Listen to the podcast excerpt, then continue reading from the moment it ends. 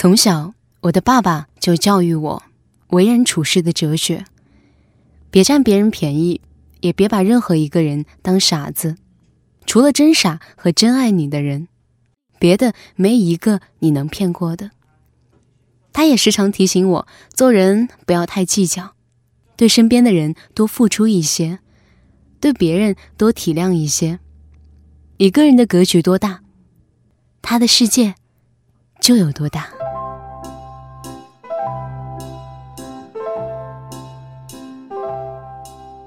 我就穿了一件毛衣和一个马甲，跟一帮朋友出去过平安夜。因为我穿的最少，大家都很关心我。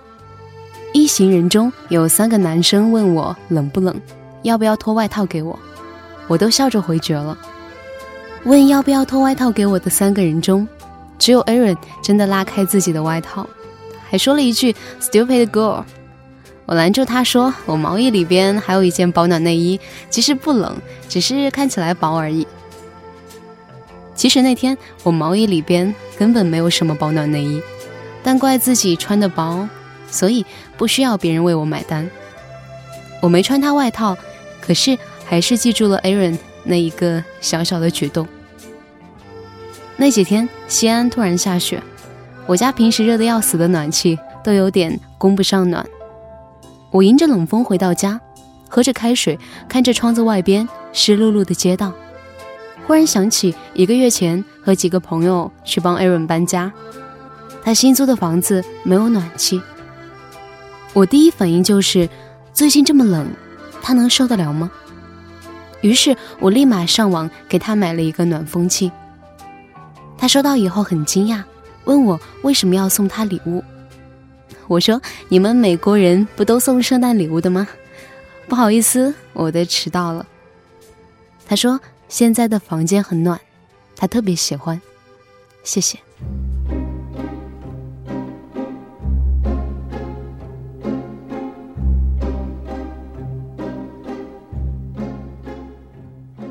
我气冲冲拿起包要走，我妈问我：“吵架了？”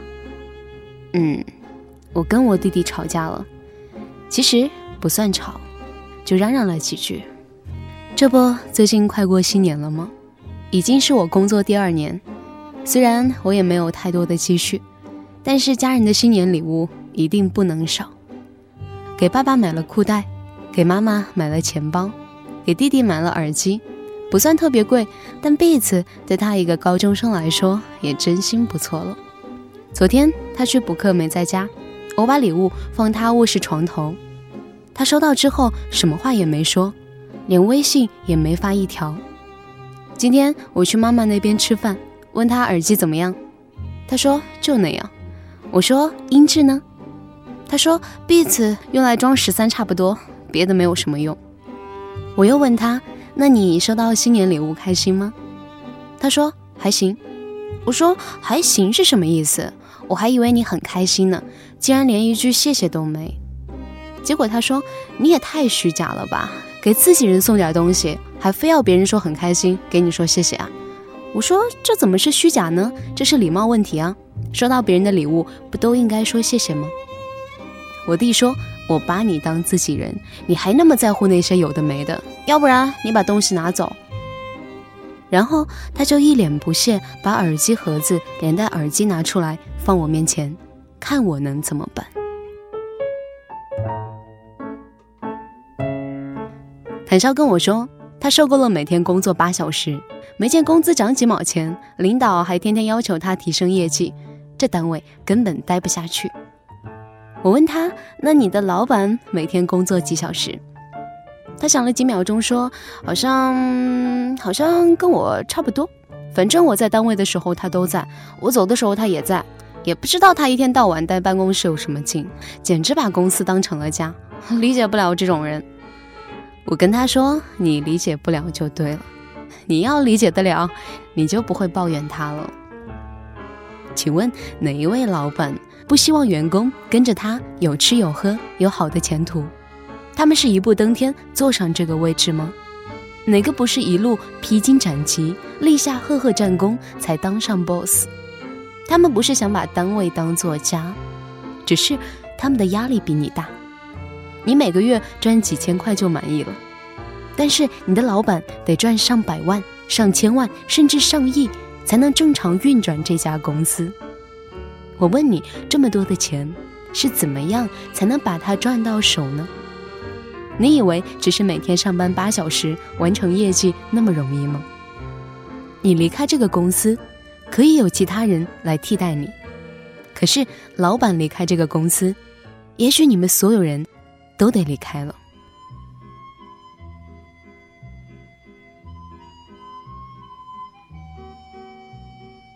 David 跟我发脾气的时候，我掉头就走了。我今天陪他去联通营业厅办理业务，他要把之前的一张卡注销掉，但是他没有带护照，只带来了护照的照片。去之前我就提醒他无法办理，因为带身份证原件去办理是中国营业厅的规定。他不信我，非要过去试。结果工作人员和经理申请之后跟他说，确实不行。没想到 David 还要继续问对方为什么不行。工作人员说：“抱歉，这是公司的规定。”David 问：“这和规定无关？难道因为你不相信我吗？你要是相信我的话，你就知道我的照片是真的，我没有欺骗你。”工作人员仍然耐心地解释说：“抱歉，我们所有的业务都需要原件，复印件不允许。这个我们相信你，但是后台审查的人员不一定会相信。” David 还在气汹汹地跟对方说：“我不在乎你们的规定，我要求你必须相信我。”工作人员很无奈。我跟 David 说：“这和相信无关，这是规则。”他对我说：“我不要你管，为什么中国总是这样？你走开，我来跟他们说。”这不是 David 的第一次这么不可理喻。上次我们约好吃披萨，他早到了二十分钟。可是，在他等我的二十分钟里，没有服务生过来帮他点餐。等我到了以后，他当着我的面问服务员为什么忽略他。服务员解释说，因为 David 到了餐厅之后说他要等人，先点一杯可乐就好。所以，服务员在这二十分钟期间上了一杯可乐之后，再没有过来打扰他。他用蹩脚的中文对女服务员说。我是你的顾客，你没有对我进行很好的服务，我要求你现在跟我道歉。女服务员解释说，因为你没有叫我，我不知道你要点餐。今天顾客非常多，所以我没有照顾得很全面，所以结果 David 继续不依不饶说，我要你现在跟我道歉。服务员道歉之后，他还是很生气的和对方说，你现在走，我要跟我的朋友商量一下点什么菜，两分钟以后。你再回来，我掉过头跟服务员说：“非常抱歉，他外国人不懂规矩，你不要跟他一般见识，真的很对不起。” ”David 问我为什么要跟服务员道歉，我对他说：“大家应该互相体谅，这不是服务员的错。你需要点菜，叫对方一声，他们会过来的。在中国，大家都是叫一声来点菜的，况且是你先跟对方说你要等人。”如果你觉得是因为你等我二十分钟你不开心，我来给你道歉。他跟我说：“不是，这不是你的问题，而是我在这里消费，我是贵宾，我要求他对我很好的服务，难道我错了吗？”我说：“对，你错了，你先和别人说你要等人，因此服务员没有过来打扰你，结果你现在又说对方对你服务不够好。”待会儿很生气的对我说。You piss me off right now。我回了他一句：“I hope God bless you。”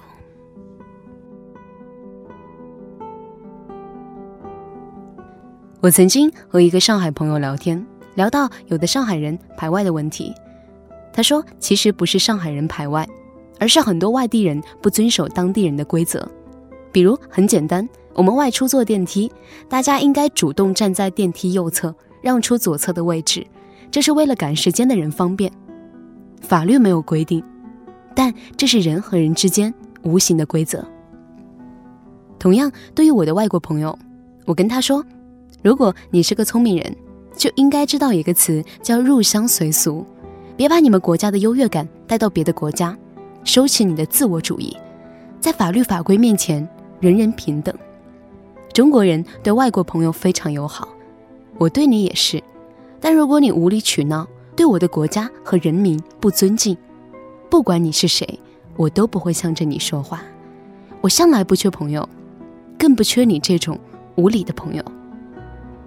而像我弟弟嘴里的那个词“自己人”，我也希望你能够明白，之所以叫做自己人，是因为这些人是你最亲近的人，而非你可以随意伤害的人。有多少人因为觉得对方是自己人，就觉得自己说什么话、做什么事，对方都不计较？自己人这三个字，说好听点叫亲近的人，可又有多少人认为？自己人就是可以被你无限伤害还爱你的人呢？有多少人在外头受了气回来撒到自己人身上？有多少人最喜欢欺骗自己人？又有多少人在外边是龟孙子，在自己人面前装作高人一等？其实人和人的交往，从来不是你掏一百九十九，我掏两百，也不是这顿我请，下顿他请，这才算公平。朋友、爱人、亲人交往，坐车让座，餐桌礼仪，买卖关系，这个世界上哪里有绝对的公平？人和人之间的感情之所以能维系，社会之所以能平衡运行，大则因为良好的统治和教育，小则不过是一个人体谅另一个人，另一个人懂这个人的好，互相以为对方好，不给对方添麻烦为回赠。感情才能持久稳定，社会才能和谐安稳。我前几天跟爸爸打电话抱怨，上个月我节目评分等级比较低，扣了我百分之十的工资，我不开心。我爸笑着跟我说：“你现在一个月能赚几万，还是几十万？就你那点工资，就算扣百分之十，又能扣你多少呢？扣你的钱，爸爸给你补上。”可你要把重点放在怎么努力把工作做好，要知道为什么扣你不扣别人，而不是在意眼前这点小钱，忽略了工作本身。我又想起爸爸那句话：一个人格局多大，他的世界就有多大。这个格局体现在你不为眼前的小事和别人斤斤计较，体现在你设身处地为对方考量。以及是否能够权衡生活中的各种利弊，自然也体现了你的胸怀和度量。如果你仔细观察身边的人，你一定会发现，越计较的人越没朋友，越活越穷，越活越不开心，最后身边的人都离他而去，吃亏的只有他自己一个人。而那些性格落落大方、处处能为别人多考虑一步的人，看似偶尔吃亏。但是别人总记得他的好，别人总赞美他的识大体、有担当。当他遇到困难，大家总会第一时间对他伸出援手，因为他是最值得信赖的朋友。所以我说，哪里有什么维系感情策略，哪里有什么教育孩子谋略，哪里又有什么企业战略？不过都是相互理解，互相感恩。你懂我的辛苦，我体谅你的不易，明白每一份职业背后都有不为人知的艰辛。爱人之间，一方多付出一点，一方回报多一点。下属理解老板，老板体谅职员，父母为孩子付出，孩子懂得回报反哺。谁这方面多吃亏一些，谁在另一方面弥补一些。人和人相处之道。兜兜转转，来来去去，不就这么回事儿？